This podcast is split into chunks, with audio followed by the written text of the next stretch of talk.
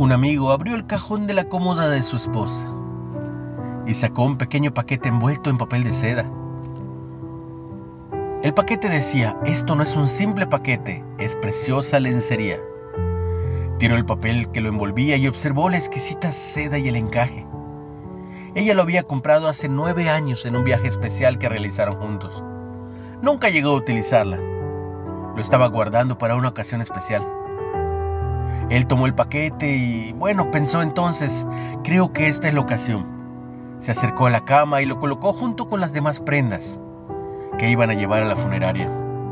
Su esposa acababa de morir.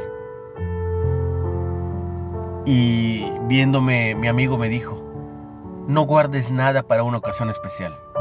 Cada día que vives es una ocasión especial. Y hoy en día sigo pensando esas palabras que cambiaron mi vida. Ahora leo más y limpio menos.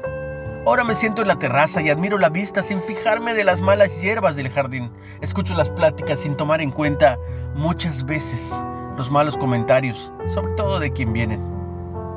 Paso más tiempo con mi familia y amigos y menos tiempo en el trabajo.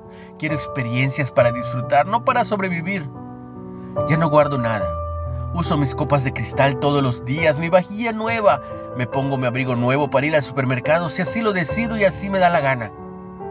Ya no guardo mi mejor perfume para las fiestas especiales. Lo uso cada vez que me apetece hacerlo. Las frases algún día y alguno de estos días están desapareciendo de mi vocabulario. No sé si es el último.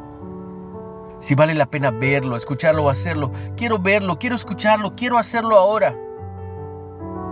Son esas cosas dejadas de hacer las que me harían enojar si supiera que mis horas están limitadas.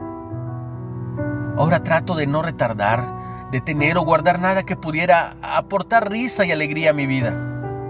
Y cada mañana me digo a mí mismo que este es el día especial que estaba esperando. Cada hora, cada minuto es especial, es único, es irrepetible. Y tú que escuchas el mensaje, piénsalo. Este es tu día especial.